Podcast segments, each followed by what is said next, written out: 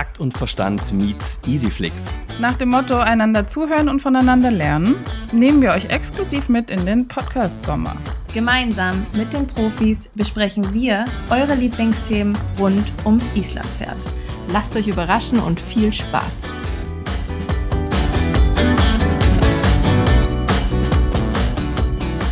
Und wir sind wieder am Start zu einer neuen Folge des Easyflix und Taktverstand Sommer Specials. Hi Melanie, schön, dass du da bist. Hello. Und wir sind wieder nicht alleine, weil so ein Sommer Special ist einfach viel besser, wenn man das gemeinsam macht. Deswegen haben wir Lisa von Easyflix da. Hi Lisa. Ja, hallo auch mal wieder an euch.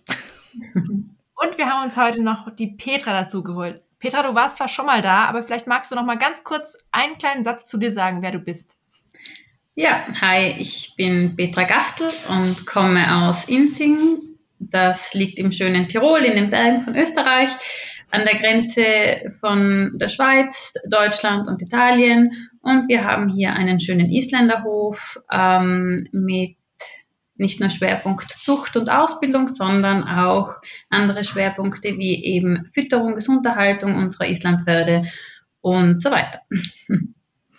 Und das ist auch genau das Thema, worüber wir heute sprechen wollen, über das Thema Fütterung von Islampferden. Und Petra, vielleicht kannst du uns kurz erläutern, was ist denn überhaupt das Besondere an der Fütterung der Islandpferde? Worin unterscheiden die sich denn zum Beispiel zu anderen Pferderassen? Ähm, also ich würde sagen, im Groben unterscheiden sie sich einfach einmal von der Herkunft. Ähm, wir müssen ja immer mal bedenken, wo kommen unsere Islampferde ursprünglich her, welche Fütterung findet dort statt, beziehungsweise welche Flora und Fauna findet dort statt? Und, und wie verstoffwechseln sie verschiedene Stoffe.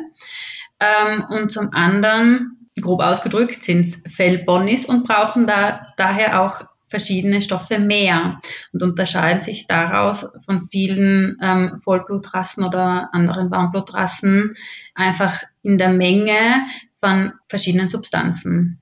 Ja, das bringt uns direkt zur nächsten Frage.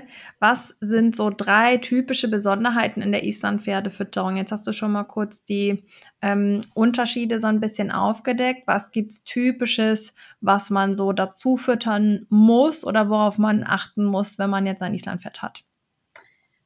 Genau, also ein ganz bekanntes Thema ist die Zinkfütterung. Zink ist ganz besonders wichtig für unsere Islampferde, nicht nur in Bezug auf Haut, sondern auch den ganzen Stoffwechsel und das Immunsystem. Was ganz interessant ist, dass man eigentlich, wenn man ein normales Blutbild ähm, anfordert vom äh, Tierarzt, dass man hier eigentlich nicht von der Norm ausgehen kann. Ein Islampferd braucht eineinhalb Mal so viel wie eine herkömmliche ähm, hier gezogene Rasse zum Beispiel. Okay, wow. Ja, also die haben einen viel höheren Bedarf an Zink.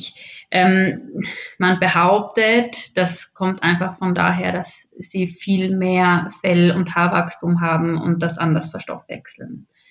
Ähm, zudem brauchen sie, was vielen nicht bewusst ist, viel, viel mehr Eiweiß, wie wir tatsächlich glauben. Ähm, lange war man der Meinung, dass man Eiweiß reduzieren muss, weil unsere Isländer zu dick sind, weil sie zu Hufreh oder Ekzem ähm, neigen.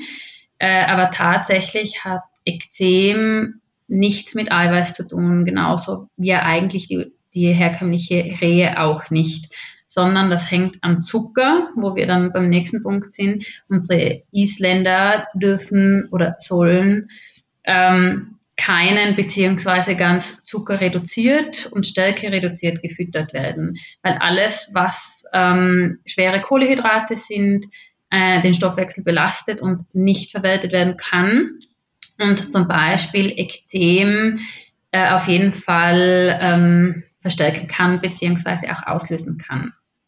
Was würde das dann jetzt für die tägliche Fütterung meines Islandpferdes bedeuten?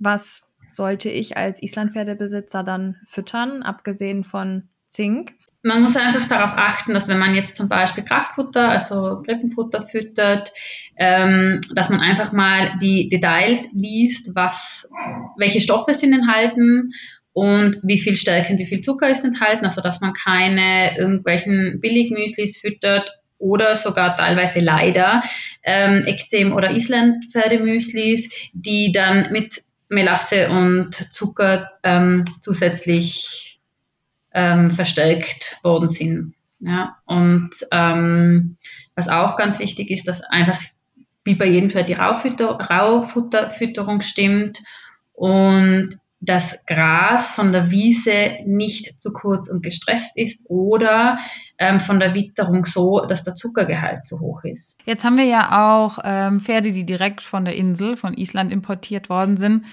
und ähm, Pferde, die auch hier kontinental oder in Deutschland oder bei euch in Österreich ähm, gezogen sind und aufgewachsen sind.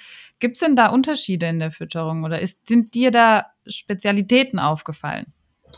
Ja, definitiv. Also man sollte, wenn man ein Pferd exportiert aus Island, auf jeden Fall darauf achten, dass man die Futterumstellung ähm, so langsam als möglich natürlich durchführt. Das geht halt insofern schwer, weil wir können kaum Futter von Island mit importieren. Kann man, ist aber ein bisschen schwierig. Ähm, von daher sollten wir nicht die Pferde quasi nach dem Flug direkt auf unsere fetten Wiesen stellen, ähm, da geht es jetzt gar nicht so nur um, um die Mücken und um die Pferdebremen, sondern auch einfach um das Gras. Also wir haben ganz andere Inhaltsstoffe in unseren Böden. Und das ist schon sehr wichtig zu beachten. Es reicht für die meisten schon tatsächlich, wenn sie sich an unser Heu ähm, beziehungsweise an unser Raufütter gewöhnen müssen. Ähm, ich empfehle daher jeden, der zum Beispiel ein Pferd exportiert, das über ähm, mich kauft oder auch bei mir einstellt, dass sie immer den Stoffwechsel, die Leber beziehungsweise das gesamte Immunsystem stärken für die ersten mindestens zwei Monate. Das ähm, finde ich extrem spannend. Wie gibst du denen direkt eine Empfehlung mit an die Hand, was man, wie man die Leber und das Immunsystem stärken kann? Ja, meistens schon. Also ich, äh, es gibt ja verschiedene Produkte, die jeder für sich so gut finden kann. Ich habe da einfach lange ausprobiert, was gut funktioniert und bin da mit ähm, verschiedenen Herstellern einfach sehr zufrieden und gibt das dann einfach immer als Erfahrung weiter. Darf man sich bei dir melden, wenn man einen Ratschlag zum Thema Fütterung haben möchte? Darf man sehr gerne. So, dann habe ich auch schon die nächste Frage. Die hat auch ein bisschen was damit zu tun. Gerade bei den Islandpferden, bei anderen Rassen sieht man das auch. Das eine Pferd ist vielleicht ein bisschen dünn, das andere ist dick und jeder sieht, empfindet das auch anders. Oder wir sehen das gleiche Pferd. Der eine findet das vielleicht genau richtig, der andere findet es zu dünn und der andere findet es wiederum zu dick. Wie erkenne ich den idealen Futterzustand eines Islandpferdes? Es kommt schon ein bisschen auf den Körperbau natürlich drauf an. Äh, wenn ich Rippen zählen kann, ist es definitiv zu dünn. Oder wenn ich Stellen sehe, zum Beispiel am Oberschenkel, dass sie eingefallen sind oder am Trapez, extrem eingefallen sind, dann ist es definitiv zu dünn. Ähm, schwieriger fällt es den Leuten meistens tatsächlich zu dicke Pferde zu erkennen, weil wir heutzutage viel mehr ähm, so dieses runde Pferd schön finden und das ist meistens tatsächlich ein bisschen ein Problem. Also wenn man keine Konturen mehr erkennen kann, wenn man das Pferd anfasst und es schwabbelt ein wenig, dann ist es definitiv zu dick. man sollte schon ähm, noch das Grundgerüst eines Pferdes erkennen können. Gibt es denn da so ganz bestimmte Stellen, wo man mal hinfassen kann und gucken kann, ob da jetzt so Polster sind oder sowas? Also ich denke, so von jeher die beste Stelle hinzugreifen ist einfach an den Rippen. Man sollte die noch ertasten können, auf jeden Fall. Ähm, nicht, wenn man einen Meter tief gräbt, sondern wirklich, wenn man einfach an den Rippenbogen, ja genau, an den Rippenbogen fest, dass, dass man die ganz gut ähm, spüren kann, aber eben nicht mit freiem Auge sichtbar sind. So, das ist eigentlich so für die meisten das Einfachste, wirklich festzustellen, ob das Pferd okay ist vom Gewicht. Vielen Dank, Petra. Ich glaube, wir sind jetzt schon ein kleines Stück schlauer und ähm, sind alle neugierig, wie wir unsere Importis noch ein bisschen besser unterstützen können. Also wir melden uns dann auch privat nochmal bei dir. Man sollte unbedingt Petra auf Instagram folgen. Da haut ja. sie bestimmt auch irgendwann mal ein paar coole Fütterungstipps raus, raus.